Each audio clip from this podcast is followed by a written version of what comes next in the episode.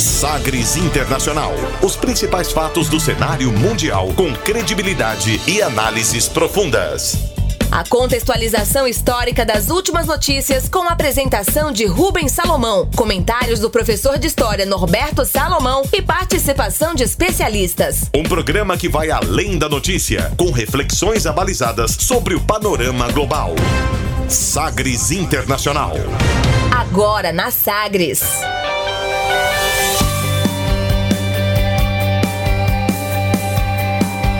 Olá, seja muito bem-vindo a nessa edição do Sagres Internacional. Eu sou Rubens Salomão e a partir de agora com você, ouvinte Sagres, os fatos precisos e análises credenciadas sobre os principais temas mundiais. E você confere nesta edição o tema do dia: Irã, a terra do povo persa. 146 anos depois, parlamentar da Catalunha deve assumir a presidência do Senado na Espanha. Taiwan se torna o primeiro país na Ásia a legalizar o casamento entre pessoas do mesmo sexo. Venezuela, governo e oposição iniciam negociações de paz com mediação da Noruega. Bolsonaro recebe homenagem nos Estados Unidos e adianta objetivos em próxima viagem à Argentina. E ainda a música mais tocada nas paradas de Israel. Fique ligado, Sagres Internacional está no ar. Você conectado com o mundo. Mundo. O mundo conectado a você. Sagres Internacional. E como sempre, o programa conta com a produção, comentários do professor de História e Geopolítica, Norberto Salomão. Oi, professor, tudo bem? Olá, Rubens, tudo bem? Olá, ouvintes, tudo de acordo né? como manda o figurino. A voz voltando. A voz voltando, porque essa semana o negócio foi meio complicado. é. Mas é, é, estamos aqui mais uma vez para podermos é, discutir, analisar né, o panorama internacional e, óbvio, dar aquela pitada de história que é importante para a gente compreender, né? É, eu tive uma gripe, só não cheguei a perder a voz, mas o negócio ficou feio também. É, essa mudança de tempo complica um pouquinho, né? Pecuária chegou, é, fria, né? É assim. É assim. E começando o programa de hoje, conferindo uma declaração de destaque nesta semana, agora, as frases bem ou mal ditas por aí. Sim, pero la canción Hated man in the world, that's the question. Abre aspas. Abre aspas para o primeiro-ministro da Espanha, Pedro Sánchez, que escolheu dois parlamentares catalães para a presidência do Congresso e do Senado. A medida faz parte da política do líder socialista espanhol de aproximação com a Catalunha. No Congresso, um catalão não ocupa a presidência desde 1982, só que no Senado, desde 1873. O primeiro-ministro Pedro Sánchez, polêmico, fala da Espanha. Somos aquellos que hemos defendido el Estado de las autonomías, que defendemos el autogobierno. Lo defendemos también en Cataluña. Y fijaros el precio que estamos pagando. A un presidente del Partido de los Socialistas Catalanes que lo que ha hecho ha sido defender el Estatuto de Autonomía, defender la convivencia en Cataluña, defender el orden constitucional, nada más y nada menos que los independentistas le vetan para poder ser senador. Y, y, la pregunta que hay que hacerse es, ¿por qué? ¿Por qué les molesta que el Partido Socialista de Cataluña pueda presidir la Cámara Territorial de todos los españoles como es el Senado? Yo os diré por qué. Les molesta porque representa todo aquello que no quieren para Cataluña. El Partido Socialista en Cataluña representa el amor y el compromiso por Cataluña y el amor y el compromiso por España. Oh, o que foi que ele disse? O que foi que ele disse? É o que disse aí o primeiro-ministro da Espanha, Pedro Sanches. A tradução é o seguinte, abre aspas. Somos aqueles que temos defendido a autonomia dos governos regionais também na Catalunha, um presidente de Partido Socialista da Catalunha que busca defender a convivência e a ordem constitucional e os independen independentistas e nacionalistas trabalham para que ele não possa ser senador. A pergunta que deve ser feita é por quê? Porque lhes incomoda que o Partido Socialista da Catalunha possa presidir a Câmara Territorial de todos os espanhóis ou o Senado Eu lhes digo por quê. Incomoda porque isso representa tudo o que eles não querem para a Catalunha. O Partido Socialista da Catalunha representa o amor e o compromisso pela Catalunha e pela Espanha. Fecha aspas para o primeiro-ministro Pedro Sanches. Propôs, portanto, que dois parlamentares catalães assumam como presidentes do parlamento, da, do Congresso e do Senado. A decisão causou é, reações imediatas é, da direita, da oposição ao líder socialista. Mesmo sem é, vencer a eleição, o partido de extrema-direita, o Vox, ganhou força na disputa é, deste último mês de abril, que confirmou Pedro Sanches no, como primeiro-ministro. O Vox critica a aproximação de Sanches aos movimentos nacionalista basco e separatista da Catalunha.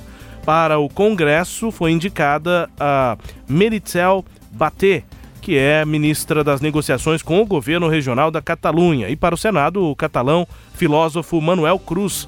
Os dois devem assumir no próximo dia 21 com a, a vitória nas eleições legislativas de 28 de abril, último, que colocou ao Partido Socialista Operário Espanhol como primeira força no Congresso e deu maioria a Pedro Sanches no Senado, a aposta aí do primeiro-ministro tem chances de prosperar. Ele é economista, formado em Madrid é, e chegou ao cargo no dia 1 de junho do ano passado, de 2018, conseguindo o que ninguém antes havia conseguido na democracia na Espanha: uma moção de censura bem sucedida contra o seu antecessor, o conservador Mariano Rajoy, que foi o primeiro-ministro até 1 de junho de 2018. Na prática, ali, uma, um impeachment, né? uma, uma cassação, uma moção de censura e o Rajoy teve de deixar o cargo.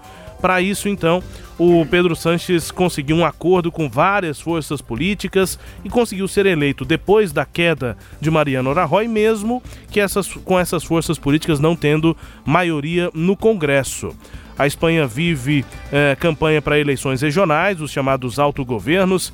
O que nós ouvimos aí foi um comício em Pamplona nesta semana. A situação política na Espanha e com essa eh, é, eterna, podemos dizer assim, né? Já, já, há quanto tempo essa divisão na política é, da Espanha por conta da Catalunha, né? O movimento separatista. É.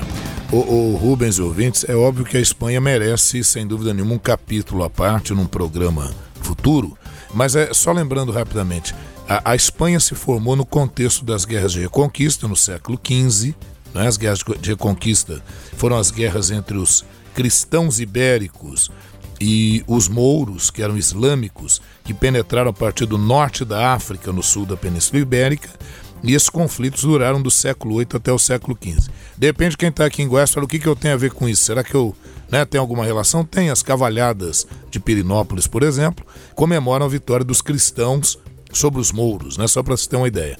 E foi nesse contexto assim bastante conturbado que durou sete séculos. Estou né? falando, ó, 700 anos do século 8 até o século XV é que surge em Portugal, separando-se do Reino de Castela, e mais tarde, lá no século XV, em 1469, eh, por meio de um casamento, eh, consolida-se uma união entre o Reino de Castela e o Reino de Aragão. Né? Só que nessa união do Reino de Castela e do Reino de Aragão, outras áreas vão sendo gradualmente anexadas à formação da chamada Espanha, entre elas a, a região da Catalunha, e você falou da Catalunha, dessa eterna questão, tem também o País Basco, né, que também sim, é um sim. movimento separatista até mais radical, né, com o grupo ETA, né, o, o Euskadi tá Ascatazuna, movimento até de cunho terrorista, guerrilheiro e tal. Entregou as armas recentemente. Recentemente e tal. E mesmo assim é uma ala lá que não concordou muito Sim. com essa entrega das armas. Então, o que que ocorre, Rubens? Pegando, então, só fiz um histórico lá anterior. O que ocorre é o seguinte: o Vox não engoliu muito bem a vitória é, é, é, até bem questionada, né, uhum. do, do, do, Pedro Sanches. E o Pedro Sanches vem com um discurso muito claro é, de unidade, olha as palavras que ele usou, hein, de paz e de amor. Então, propondo uma integração, porém mantendo acordos anteriores que garantiam a autonomia é, dessas áreas. Né? Ah, Para você ter uma ideia, a Catalunha tem uma capital, que é Barcelona, capital importante, né? cidade importante ali na Espanha, na economia, na política, enfim. E, e além dessas rivalidades, vamos voltar um pouquinho no tempo. Quando houve a ditadura de extrema direita do general Francisco Franco na Espanha, que não durou assim tanto tempo, né? Foi de 36 a 76, de 1936 tá a 1976. Então a autonomia da Catalunha daquelas regiões foi suprimida. E depois, no processo de abertura, com a queda da ditadura do Franco, é, conseguem, por acordos, retomar. Em 2006, foi, foi reafirmada na Constituição a possibilidade de autonomia dessas áreas, não é soberania, são áreas que pertencem à Espanha, mas vão garantir alguma autonomia. Né? E a coisa azedou um pouco mais quando em 2017 houve um, um plebiscito é, é, que levou até a punição do presidente da, da Catalunha, porque pela Constituição ele não poderia propor a independência da Catalunha. A questão é que nesse plebiscito 90,9% né, aprovaram, a, a, não é 99 não, 90,9% dos catalães aprovou a separação. E, e isso deixou o quadro um pouco tenso. Bom, Óbvio que o governo espanhol não permitiu, a separação é inconstitucional. Isso abalou muito o governo do, do, do, do primeiro-ministro anterior, Mariano Rajoy. Mariano Rajoy, e gera essa virada no jogo, não é com a, a esquerda, o PSOE, vencendo agora as recentes eleições é, é, na Espanha. E aí, Rubens e ouvintes, o que, que acontece? Qual é o quadro? Óbvio, o partido da direita, o Vox, o que ele quer é uma Espanha unida, mas sem nenhum tipo de autonomia. Ele quer restringir qualquer possibilidade de, de autonomia. Voltar a uma linha, digamos assim, um pouco mais dura na questão da organização político-administrativa da Espanha. E o partido, o PSOE, o partido de esquerda, usa isso como um trunfo político, né?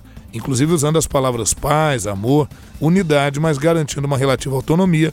E óbvio que a, a nomeação agora ao Senado de um membro da Catalunha é um recado muito claro desse governo. Vamos ver que consequências isso pode gerar em eleições futuras. Pois é, nesse sentido, só observações aqui sobre esse governo de Pedro Sanches. É, ele tem o, o, gabinete mais feminino da história. São 11 mulheres, só seis homens no governo dele. E algumas medidas que causaram intensa Polêmica. reação do, do Vox, né, da direita, uma das primeiras medidas dele foi abrir os portos da Espanha para um navio com 630 migrantes. Ah, deixou esse pessoal entrar na Espanha. O pessoal da direita é, se arrepiou todo, né? Depois de anos de austeridade, o Pedro Sanches também aumentou o salário mínimo em 22% e tentou ainda, continua, né, valorizando e tenta negociar uma autonomia maior para a Catalunha, que também é, causa muitos questionamentos né, na, é. na, Espanha. Ó, são medidas interessantes. Se ele conseguir manter a economia interna da Espanha estabilizada e gerando emprego, gerando algum crescimento, é muito difícil derrotá-lo. Agora, se por outro lado ocorrer algum tipo de, de crise econômica, isso vai dar gás para o discurso do Vox, para o discurso da direita. Vamos acompanhar é, atentamente aos próximos capítulos. Né? Abre aspas desta edição em espanhol ouvindo o primeiro-ministro da Espanha, Pedro Sanches, nesse momento de bastante intenso debate lá na Espanha. Tempo também para o nosso tema do dia. Navegando pelos mares da informação. Sagres Internacional.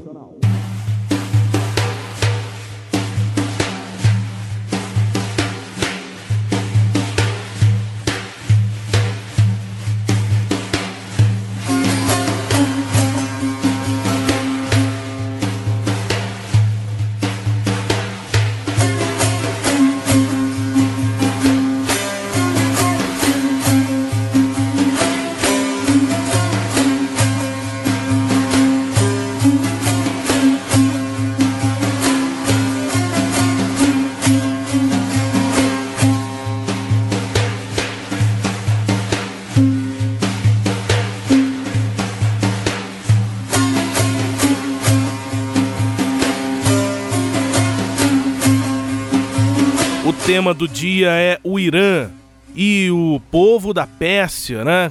História não falta, né, professor? E essa música é marcante para toda a região, né? O chamado Radif. É, é o estilo é, musical assim tão conhecido, tão marcante daquela região. Característico, né? Característico, lá. A gente vai ouvindo aqui ao longo das explanações e tudo, é, do, enquanto a gente aborda aqui uh, o Irã. É, eu adoro esse tipo de música, assim. Fantástico. Confesso que não, não tá assim lá nas minhas playlists, porque nem é tão fácil encontrar. Verdade. E aí, para essa pesquisa, encontrei e fiquei ouvindo assim.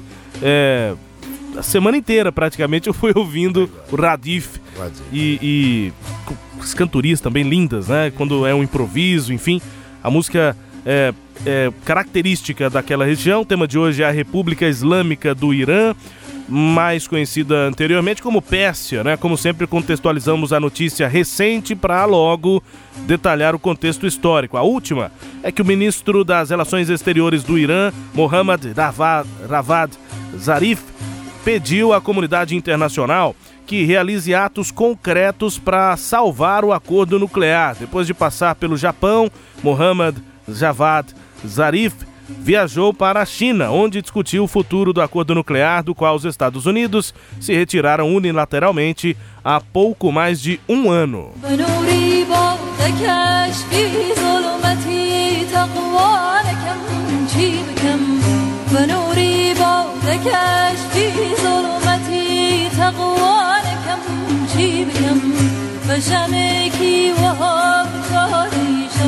Now there exists a Security Council resolution which openly says that the purpose of the resolution is to normalize Iran's business relations.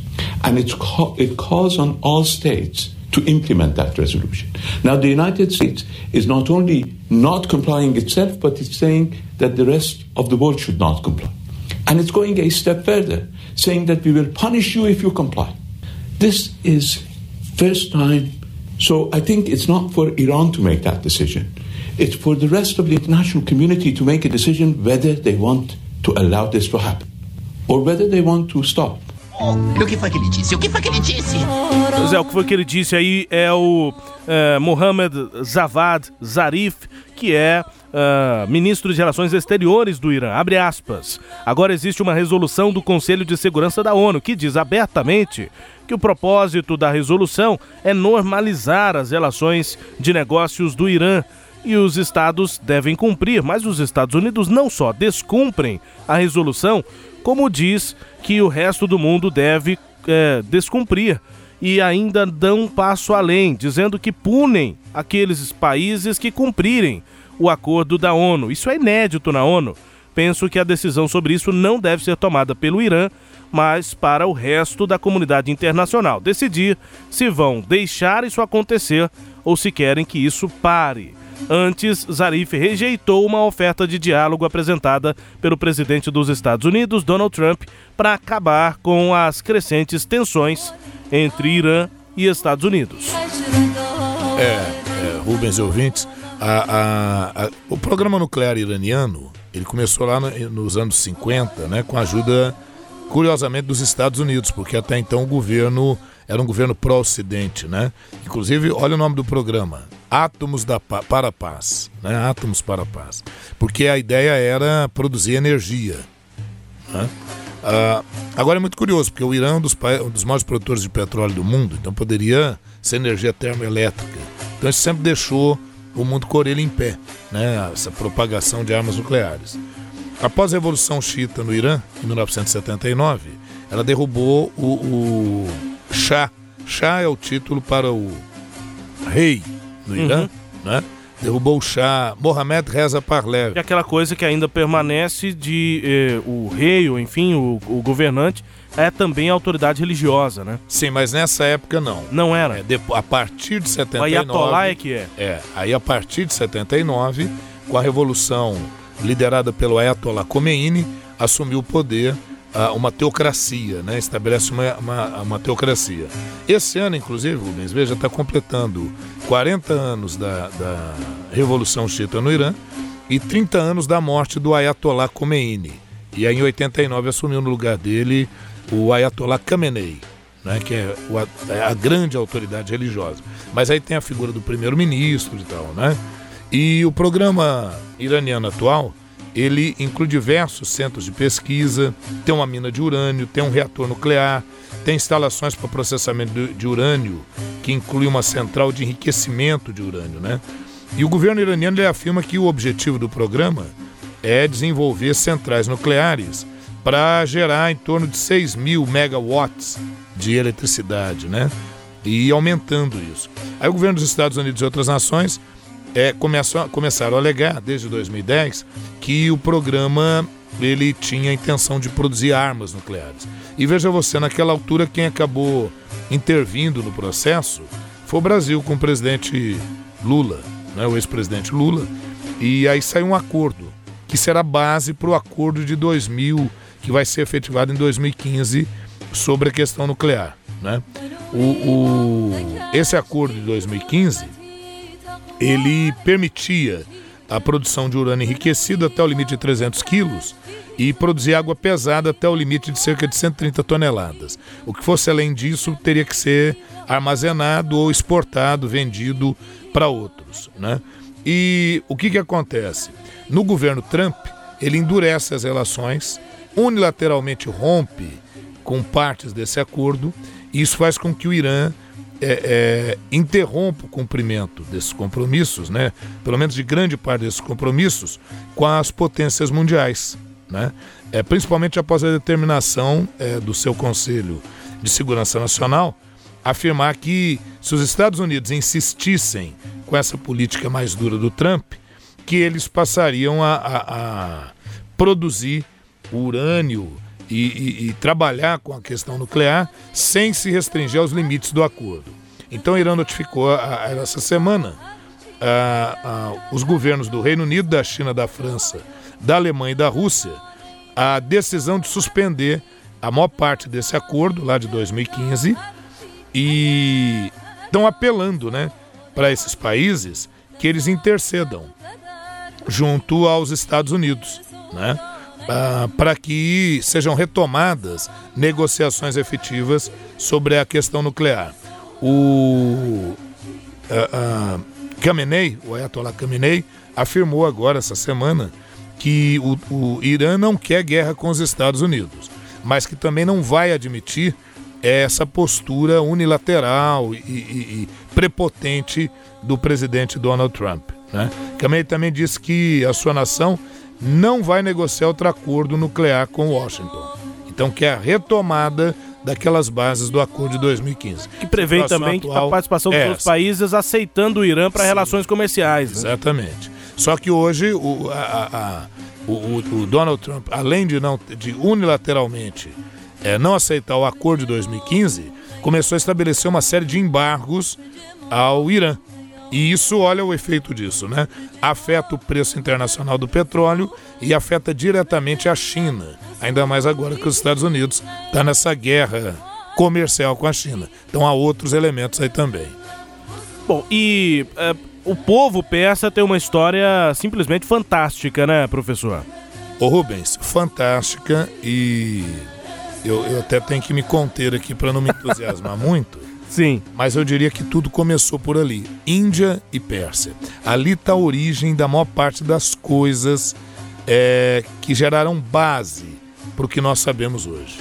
O número zero, concepções sobre astronomia, bases da filosofia. Olha, eu vou dizer mais, até a relação entre o bem e o mal na religiosidade, que está na antiga religião persa, o masdeísmo ou zoroastrismo, criado pelo filósofo e religioso persa Zaratustra.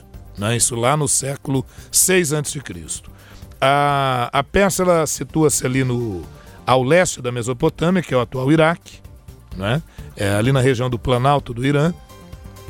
Por volta de 2000 anos antes de Cristo, a região passou por vários domínios até que os medos é, se destacaram nesse domínio no norte e no sul os persas. No século 6 a.C., o rei Ciro, que está lá na Bíblia, é considerado o libertador dos hebreus do cativeiro da Babilônia, o Ciro derrota os medos e consolida o império da Pérsia, gerando a dinastia Aquemênida, famosa, porque aí teve Dario I, teve Xerxes, que aparece até no filme 300, né? Para quem está tentando sim, atualizar sim. Uhum. o tema, né? E... Interpretado pelo Rodrigo Santoro, né? Isso. E aí o expansionismo militar e territorial persa com Dário ou Dario I leva às guerras médicas, guerra com os gregos. Nessa guerra teve um papel muito grande, porque apesar da Grécia ter vencido os persas, ah, depois de longo, longas batalhas, o, a Grécia internamente ela se enfraquece por lutas internas.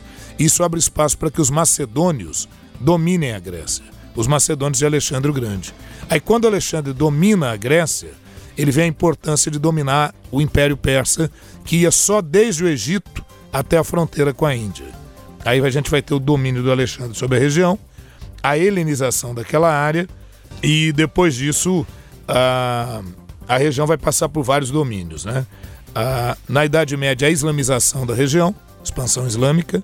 Os persas não são árabes, eles são persas, mas acabaram é, sendo profundamente influenciados pela cultura árabe e pelo islamismo, que vai se sobrepor à antiga religião, o masdeísmo. Não é? É, vai ficar sob domínio árabe, mas a partir do século XI para o XII o domínio passa a ser turco-otomano. E aí esse domínio se mantém por um período. É, há um nome famoso, o poeta Omar Khayyam, é da Pérsia, é, ele escritor da obra Rubaiyat, uma série de poesias né, que falam sobre a região. E depois a região acaba sendo dominada pelos mongóis. Gengis Khan. Uhum. A Pérsia é domínio do Gengis Khan também na Idade Média, né? Domínio mongol vai até o século XV, mas os sucessores de Gengis Khan não conseguem manter o domínio. Aí volta um domínio turco sobre a região, né? E depois um domínio mesclado com o Afeganistão que está ali pertinho. Então você imagina, a Turquia faz fronteira com o Irã, o Iraque faz fronteira com o Irã, o Turcomenistão, o Afeganistão, a Armênia, essas áreas todas fazem fronteira ali com a região iraniana. Bom, uh, no século XIX, uh, no século XVIII até o início do XX, a gente vai ter uma dinastia turca, a dinastia Qajar, né? Uh, e aí essa dinastia Qajar ela fica muito oprimida pela expansão do Império Russo e pela expansão é, britânica. Né? É, cada uma dessas áreas tirou um território, que se tornariam depois o Bahrein, o Azerbaijão, o Kirguistão, o Turcomenistão, Tajiquistão, o Besquistão e parte do Afeganistão. Uma área realmente vasta que o Irã perdeu é, para gerar outros países. Né? As pessoas muitas vezes não têm a, a noção do que era, né? Principalmente sobre territórios, né? O Irã era muito maior, né? Muito maior, um grande império. A, a né? Pérsia era muito maior, né? É. E, que é hoje. Que é hoje. E aí nós tivemos a Convenção Anglo-Russa em 1907, formalizou né, a influência russa e do Reino Unido na região. Isso foi enfraquecendo a dinastia Qajar. E aí, após a Primeira Guerra Mundial, cai o último Shah. Né? Shah como eu disse, é rei, uhum. Shah ou Sheikh, né? o que você daria de origem no árabe para o Sheikh, né? uhum. né? que é o rei. O Shah Ahmed, último sultão da dinastia Qajar, cai em 1921 e aí ascende uma dinastia persa novamente ao poder com o Shah Reza Khan, né? que é o pai do, é, do Shah Reza Parlev. Uhum. Aí assume o Reza Khan, estabelecendo um governo de minoria sunita Lembrar que os sunitas são a, aquela ala mais flexível religiosamente dentro do islamismo, enquanto os xiitas são aquela, aquela corrente mais conservadora, mais ortodoxa dentro do islamismo. Professor, quem é, né, vamos me perguntar, quem é a maioria? No mundo islâmico, a maioria é sunita e a minoria xiita. Porém, dependendo do país em que você estiver, é o contrário. Então, se eu pegar regionalmente, no Iraque, a maioria é xiita, a minoria é sunita. No Irã, a maioria é xiita, a minoria é sunita. Então, quando o Reza Khan assume, ele implementa um governo de minoria sunita, pró-Ocidente, e isso gera, obviamente, a rejeição da maioria que era xiita. É? Bom, ele tenta uma modernização, uma ocidentalização do país, ah, chega a proibir os de turbantes, daquela indumentária tradicional, visando modernizar o país, ele vai ser muito acusado de estar tá descaracterizando a cultura persa né? e de estar tá se tornando muito dependente da influência estrangeira, principalmente da influência britânica. O Irã é um grande produtor de petróleo, a Inglaterra tenta, contudo, dominar essas áreas. Né? O Reza Khan mudou o nome do país, foi ele quem mudou o nome do país de Pérsia para Irã em 1935 e durante a Segunda Guerra Mundial, quem diria, ele tenta uma aproximação com a Alemanha nazista. Quando a guerra termina em 1941, essa tentativa de aproximação de simpatia ao nazismo é, obriga que ele renuncie em favor do filho Mohamed Reza Parlev. Aí o Reza Parlev assume. É, em 49 surge uma frente nacional é, no Irã é, de oposição ao governo Parlev, que acaba levando o cargo de primeiro-ministro com Mohamed Mossadegh. Então, o Reza Parlev continua rei, o Shah, mas o primeiro-ministro é da oposição.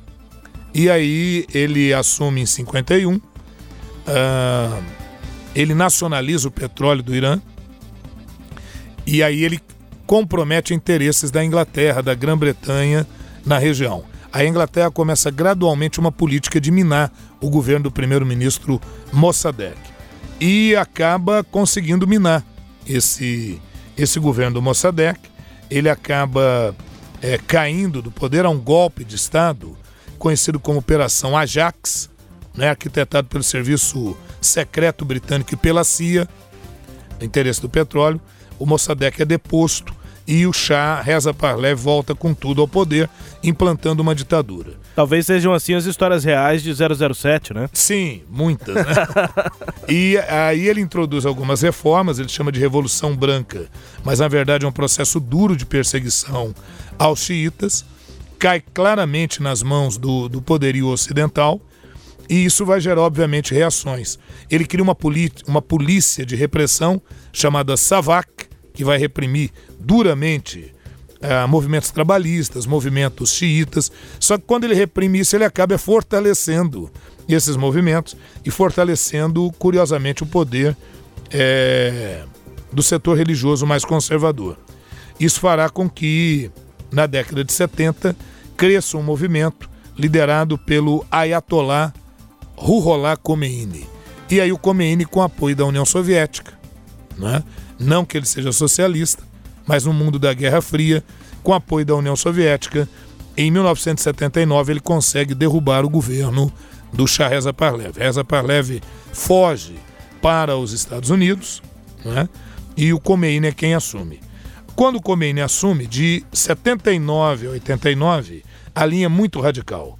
Queima de bandeiras dos Estados Unidos. Pra você ter uma ideia, até a boneca Barbie foi proibida no Irã de influências americanas. Isso. Né? No lugar ele cria a boneca Sara com a burca, retoma aquela velha tradição iraniana e tem apoio, né? Porque a maioria é xiita, né? Porém, em 1989, o Ayatollah Khomeini morre, né? E no início dos anos 90, a gente já vai ter uma, uma, uma outra perspectiva sobre o Irã, porque o Irã precisava se modernizar após a morte do Khomeini. O Irã precisava se atualizar, principalmente depois de oito anos de guerra, que foi entre 70, 79 até 88, 89, que foi a guerra Irã-Iraque. Nesse período de radicalismo que eu falei do, do Khomeini, destacar a, o apoio do Irã a grupos terroristas em outras áreas do Oriente Médio. O destaque vai para o Hezbollah, grupo que surge no sul do Líbano, com o apoio do Irã. Né? Bom, com a morte do Khomeini, como eu falava, em 89, a, o líder religioso passa a ser o, o, o Ayatollah Khamenei, né? E aí o, o Irã começa a sofrer com uma gradual, um gradual processo de modernização, né? Uh, até chegar ao processo de criar essa política é, nuclear mais efetiva com o Ahmadinejad, o primeiro-ministro Ahmadinejad. Aí houve essa necessidade, como falamos no início do programa, de tentar compor um acordo para a questão nuclear é, no Irã. Em 2015 isso é acertado e agora com o governo Trump, o estilo Trump de ser, batendo duro, é, querendo restringir elementos do acordo e impondo embargos econômicos ao Irã.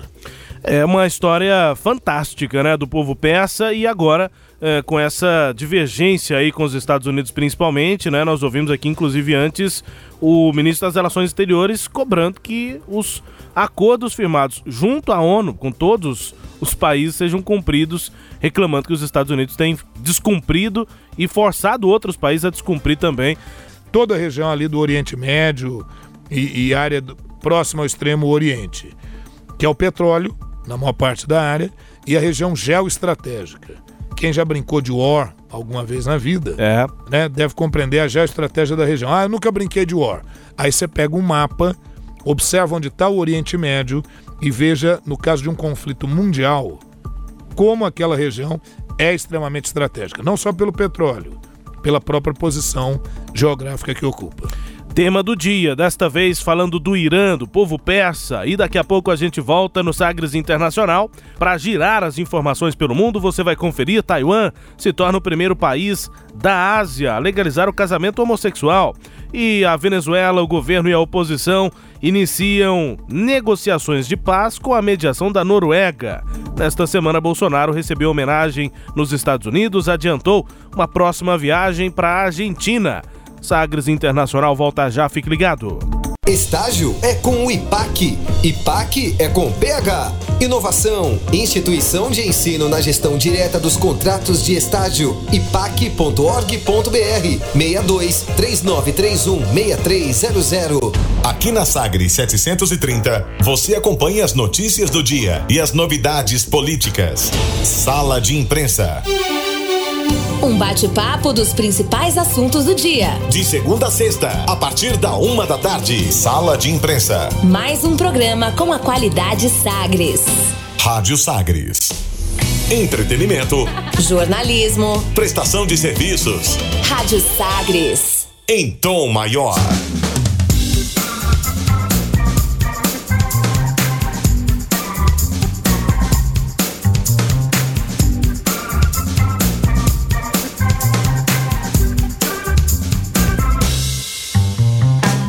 De volta com seu Sagres Internacional na minha apresentação Rubens Salomão e com os comentários do professor Norberto Salomão. A partir de agora para girar as informações pelo mundo. Velas ao mar.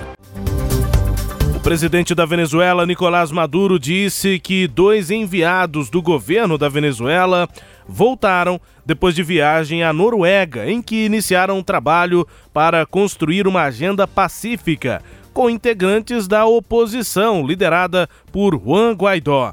É a primeira vez que o chavista fala sobre o encontro confirmado por autoridades da Noruega. Guaidó, autoproclamado presidente interino da Venezuela, também confirmou o encontro.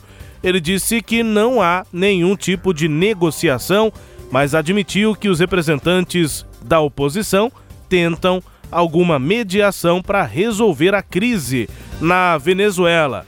Quem falou em discurso para todo o exército, né, num daqueles eventos militares é, feitos pelo Nicolás Maduro, foi o próprio presidente da Venezuela. Ouça. Eu creio em la paz. Hace un año decía, voto sí, balas no. Hoy digo, diálogo sí, paz sí, acuerdo sí, armonía, entendimiento. Que cese el odio de la oligarquía, que cese el odio de la minoría. Hoy llegaron en horas de la mañana el ministro Jorge Rodríguez y Héctor Rodríguez. Llegaron de Noruega en el inicio y la exploración de conversaciones y diálogos con la oposición venezolana para construir una agenda de paz para el país. Buenas noticias. É, terminando aí, né? Buenas notícias, boas notícias, essa negociação é, do, é, do próprio é, Maduro, né? Com enviados à Noruega, a oposição também enviou representantes e houve essa conversa. Para traduzir o que, que disse aqui o Nicolás Maduro, abre aspas, eu acredito na paz. Há um ano eu dizia, votos sim, balas não. Hoje digo, diálogo sim, paz sim, acordo sim harmonia, entendimento, que acabe o ódio da oligarquia, que acabe o ódio da minoria. Chegaram os ministros Jorge Rodrigues e Hector Rodrigues, chegaram da Noruega, onde foram iniciadas as conversas com a oposição venezuelana para construir uma agenda de paz para o país. Boas notícias, fecha aspas. Só preciso contextualizar, porque esse discurso longo, inclusive, chatíssimo, do Nicolás Maduro, cá entre nós, É, é interessante, mas é chato de se ouvir. É, praticamente lá mais de meia hora dele falando para os militares e é importante contextualizar. Até não ele falar. perto dos discursos de quase seis horas do, do Fidel. Hein? Não, não, não, não, não. Meu Deus, aqueles eram sonolentos, né? Mas, é, então, não, então esses são até dinâmicos. Mas o, o Maduro, ao longo desse, do discurso dele inteiro nesse evento, né, que foi uma mostra ali, da, uma apresentação é, de força da, da, do poder militar, ele sempre tem feito esse tipo de evento para principalmente depois dessa investida que a oposição fez. É para demonstrar para trazer as forças das Forças né? Armadas. É, a oposição tentou dividir, ele isso, sempre é. diz isso e tal. Só que antes desse momento em que ele fala da Noruega, do, da conversa que aconteceu lá e tal, ele fala muito, mas repetidamente, sobre a força das armas, sobre o quanto as Forças Armadas estão do lado dele e o quanto, se for necessário um enfrentamento, nós temos força e tal. Até chegar nesse momento em que ele faz todo esse discurso mais pacifista, brando, né? Pacifista, eu quero diálogo e tal. Mas é o posicionamento do Nicolás Maduro confirmando que a Noruega está fazendo essa mediação entre a oposição e o governo. Ô Rubens, e ouvintes, a gente apontava isso no programa passado. Aliás, ao longo do que a gente tem falando, a, a minha análise tem sido sempre no sentido de dizer: não tem saída. E aí eu só lamento que o Brasil esteja perdendo essa oportunidade. Quem tinha que estar intermediando isso não seria a Noruega, né?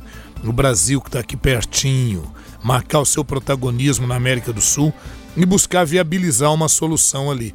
Eu achei interessante ele dizer, né, que ele está aberto ao acordo, sim, paz, sim. É. E o Guaidó parece que também achou interessante. Esperemos que isso não seja apenas uma cortina de fumaça né, para novas confrontações, mas realmente ou se faz um acordo hoje na Venezuela, o que, que eu acredito que seja viável? Abreviar o mandato do, do Maduro com a convocação, o mais breve possível, de novas eleições na Venezuela e que o resultado seja respeitado e que os organismos internacionais possam acompanhar o pleito na Venezuela. Essa é, é pelo menos é o início de uma solução para que a Venezuela possa retomar o seu caminho e as pessoas lá que estão sofrendo barbaramente, viu, Rubens, ouvintes, eu fico pensando nas crianças, nas mães, né, nos idosos, nos vulneráveis, que normalmente é quem mais sofre em situações como essa. Tomara que isso aponte realmente para alguma solução para esse cipoal que virou o caso da Venezuela. E eu só quero fazer coro mesmo com quanto se pode lamentar o fato do Brasil não ter tomado protagonismo nessa situação, né? Tomado um lado. É, o Brasil, que é a potência da região, tomou um lado e ficou meio que diante, é, de, no meio da picuinha, né? Não, no meio ficou, da briga, é, né? Na verdade, ficou preso a um discurso ideológico de, de direita que não tem problema o governo se posicionar como direita. Não importa, a questão é a atuação. É. Então, numa condição como essa, você vai atuar nem a favor de um nem de outro. Você pode atuar como uma nação conciliadora ali, é, mostrando uma solução. Agora, à medida que, infelizmente, o atual governo busca ser um, a ponta de lança dos interesses norte-americanos, da política do Trump, a gente acha lamentável porque o Brasil perde um protagonismo que é importante. E aí, aí tem, tem, que vir a, ver, nada a, ver a Noruega para fazer esse tipo de mediação. E o que eu estou falando tem nada a ver com esquerda, com direita, né? tem a ver com inteligência diplomática. Relações internacionais. Relações internacionais. Olha, a Wikipedia, né? A Wikipédia aqui pra gente tem um artigo que traz uma lista de sites bloqueados na China. O site mais recente a figurar na lista, a própria Wikipédia.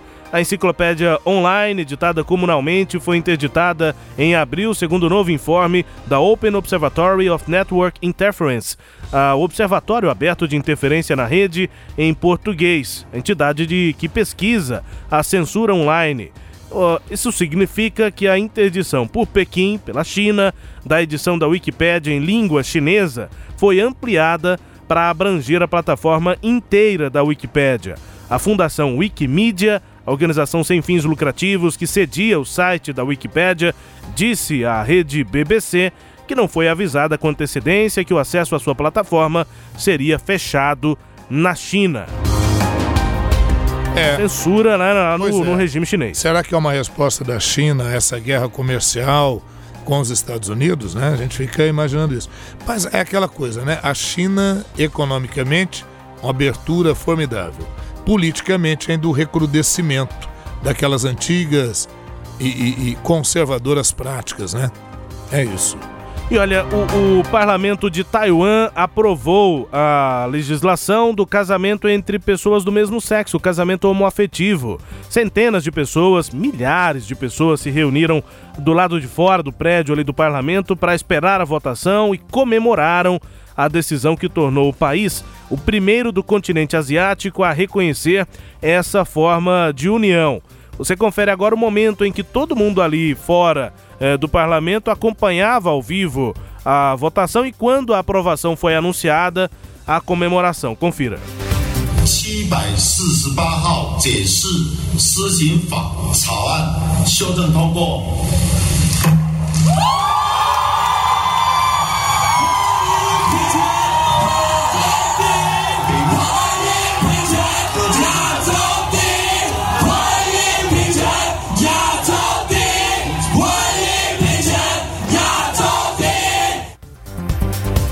Não dá para entender absolutamente nada mesmo, né? Não, mas uma coisa dá para entender. Primeiro, alegria. Ah, deixa eu só traduzir o que eles gritavam aí. Antes, né? Ah, sim, exatamente. É sem dúvida, sem dúvida. O que eles disseram é igualdade de casamento primeiro na Ásia. E, e isso que eles foram repetindo. Igualdade de casamento primeiro na Ásia. É, e eu tenho que agradecer aqui a uma pessoa que eu não vou conseguir falar o nome dela, porque o nome dela no Twitter tava em ah. taiwanês, né? Sim. É, mas ela que, é minha, que traduziu. Eu encontrei um, um, usuário do Twitter que publicou o vídeo e aí eu perguntei o que, que eles gritaram. Eu perguntei em inglês. E aí a pessoa me respondeu em inglês também, que é, é Marriage Equa Equality. Casamento Igualdade igual, de, casamento, de casamento. Né? First in Asia que é primeiro da em, em, na Só não Comemorando que Taiwan, primeiro é, país. Só não vou conseguir agra agradecer aqui nominalmente, é, eu não consigo. Você tinha que ter perguntado, foi pronunciar. inglês. É, enfim, não, não, não, teve jeito. É verdade. A decisão aí em Taiwan acontece dois anos depois que o Tribunal Constitucional da ilha considerou que a proibição do casamento de pessoas do mesmo sexo era inconstitucional.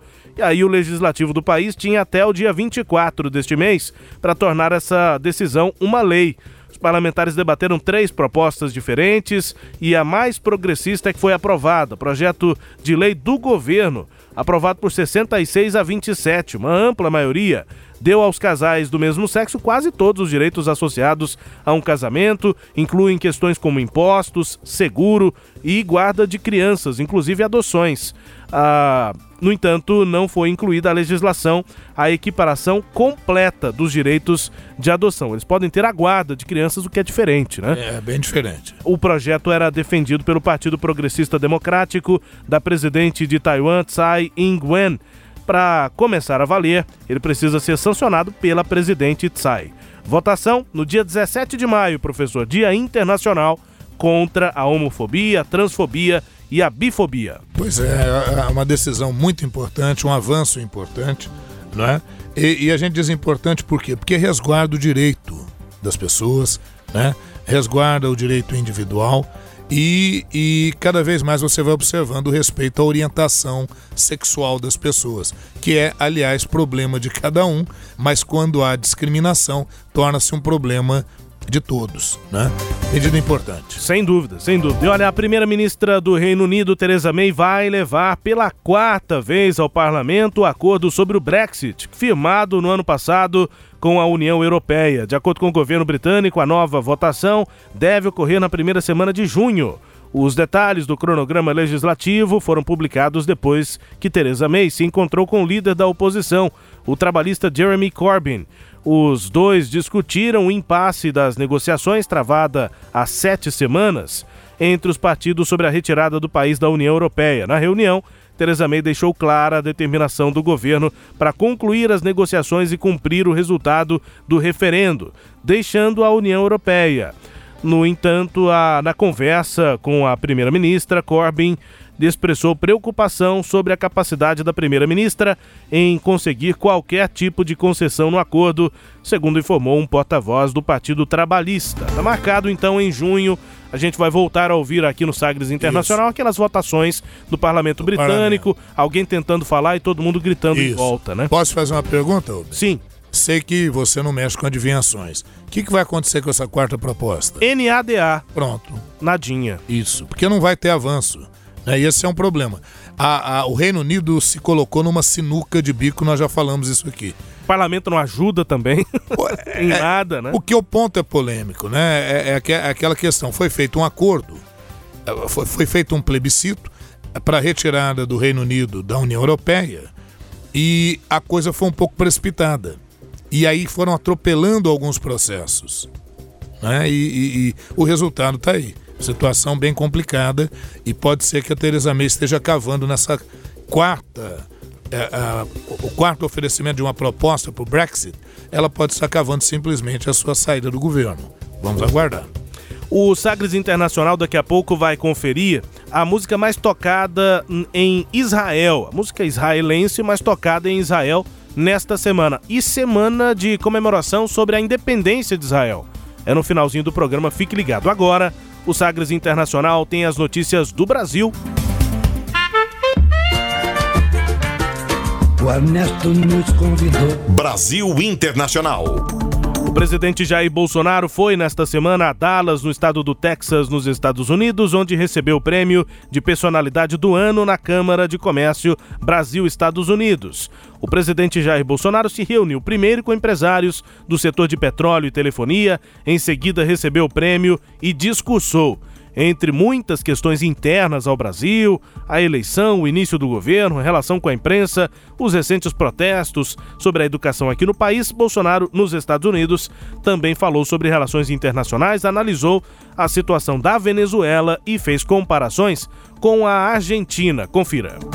Da nossa querida Venezuela, pobre povo venezuelano, está fugindo da violência, da fome e da miséria mas não se esqueçam da nossa Argentina, está indo para um caminho bastante complicado, com problemas estruturais em seu país. O meu amigo Macri enfrenta dificuldades e vê crescer a possibilidade de, de uma, uma presidente última voltar ao poder. Essa que era amiga do PT no Brasil, de Chávez, de Maduro e de entre outros, além de Fidel Castro, que tinham mais que um sonho, a vontade e a determinação de mais do que roubar o nosso país, roubar a liberdade de todos nós. Faremos uma viagem brevemente à Argentina. Vamos colaborar no que for possível com aquele país, sem nos imiscuirmos nas questões internas. Mas, sabedores que se, tiver, se tivermos uma outra Venezuela no cone sul da América do Sul, os problemas são enormes. Ô Rubens, sobre essa questão, meu comentário é assim: vamos acompanhando o nosso querido presidente, né? Toca, toca o bonde aí. O FBI investiga as empresas Johnson Johnson, Siemens, General Electric e Philips por suposto pagamento de subornos como parte de um esquema envolvendo a venda de equipamentos médicos no Brasil foi o que disseram duas autoridades envolvidas na investigação brasileira, a agência Reuters. Procuradores do Ministério Público Federal aqui do Brasil suspeitam que as empresas tenham realizado pagamentos ilegais a autoridades públicas para garantir contratos nas áreas de saúde pública ao longo eh, do país aí nas últimas décadas. As autoridades brasileiras dizem que mais de 20 empresas podem ter participado de um cartel que pagava propinas e cobrava preços inflacionados por equipamentos médicos como máquinas de ressonância magnética e prótese. As quatro multinacionais citadas têm juntas um valor de mercado de 600 bilhões de dólares e as investigações também contam com a participação do FBI. É sempre importante observar isso. Muito se fala da corrupção no setor público mas não tem corrupção no setor público se não houver o setor privado. E nos Estados Unidos eles é. investigam muito isso. Isso, então isso tem que ser investigado. É, tomara, né? Tomara. Olha, na comemoração aqui dos 25 anos, a Fundação Pro Cerrado recebeu o embaixador do Japão, Akira Yamada em sua sede no núcleo Seu Jaime, em Aparecida de Goiânia. O embaixador conheceu aqui, na sede do Sistema Sagres de Comunicação, o programa de aprendizagem idealizado em Goiás e que é modelo para o mundo como política pública para a juventude e referência nos encontros do C20. Em fevereiro, representantes daqui estiveram no Japão na preparação para o G20, que vai reunir em junho em Osaka, no Japão, os representantes das 20 maiores economias do mundo Você acompanhou aqui, inclusive, detalhes sobre essa reunião acontecida lá no Japão em fevereiro. Agora a gente segue acompanhando agora o embaixador do Japão aqui no Brasil. A cúpula do G20 de 2019 vai ser realizada entre 28 e 29 de junho.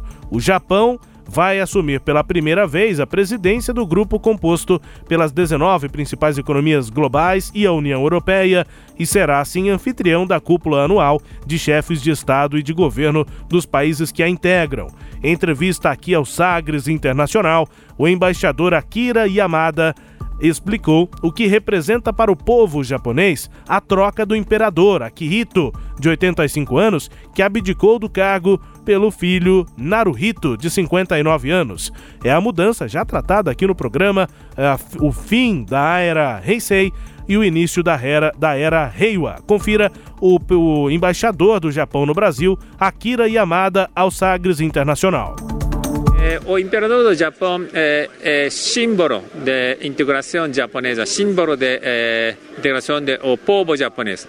E o imperador não tem é, papel político de nenhuma maneira, mas ah, como de acordo com a nossa Constituição é um símbolo de integração. Então, com o novo o imperador, uh, esperamos que vamos a, a, criar um país paz e belo. No Japão tem uma, um sistema de nome de era, eh, especialmente eh, determinada com a rei. Com o novo governo, no, nós uh, temos novo nome de era, eh, se chama Leiva. Leiva quer dizer uh, paz, harmonia, vera. É, visita importante. Parabéns à Fundação Pro Cerrado e ao Renapse, né? que levam esse programa tão importante não só aqui para o Brasil, mas para o mundo, né? E uma satisfação grande em receber aqui o, o, embaixador do Japão, aliás, uma honra muito grande. Mas, mas assim, mostra também a, a habilidade, ele fala espanhol, um cara extremamente preparado. Bem versado, né? Extremamente versado, sem dúvida. Olha, chegando ao fim aqui do nosso Sagres Internacional, com tempo para ouvirmos a música número 1 um em Israel. E aí, aquela nossa política aqui do Sagres Internacional. Buscamos a música do país, mais tocada naquele país. Se for pegar as do Mercadão aí, tem lá aqueles artistas bem conhecidos. A gente vai pela música regional ou com algum traço regional é, nas, nesses países. E a música mais tocada nessa semana em Israel se chama Uma Tribo de Irmãos e Irmãs. E eu já vou contar a história porque eu só fui descobrir depois. Vi lá a música e depois traduzindo do hebraico para o inglês ou para o português eu descobri que não é de uma banda, mas essa música é de uma rádio. A rádio Galgalatz é uma estação de rádio israelita emitida pela Rádio das Forças de Defesa de Israel e fala sobre o país. E aí eu lembrei, percebi, fui informado pela pesquisa que nós estamos exatamente na semana de comemoração da independência de Israel, 14 de maio de 48. Davi Ben Gurion, né? líder israelense, que conduziu um processo que é, permitiu que a ONU, em 14 de maio de 48, reconhecesse o Estado de Israel. E a sessão presidida por um brasileiro, Oswaldo Aranha. Exatamente. Então, é, tem até a ver com a nossa história aqui brasileira, a Declaração de Independência do Estado de Israel, assinada em 16 às 16 horas, né, às 4 da tarde do dia 14 de maio de 48, no salão do antigo Museu Nacional de Tel Aviv, que hoje é o Museu da Independência. Nesta semana de comemorações da independência de Israel, olha só a música que está sendo tocada e daqui a pouco eu trago aqui a tradução, que é belíssima, fala sobre a própria história, a identidade dos, dos israelenses. Vamos ouvir.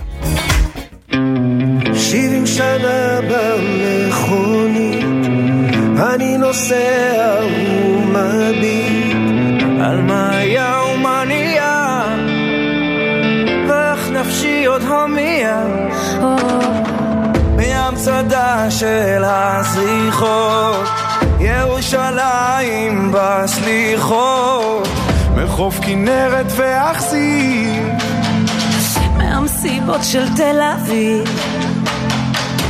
אבי חלם והתפלל. לחיות בארץ ישראל. או היום ילדי אותי שואל מה הסיפור של ישראל? כאן זה בית, כאן זה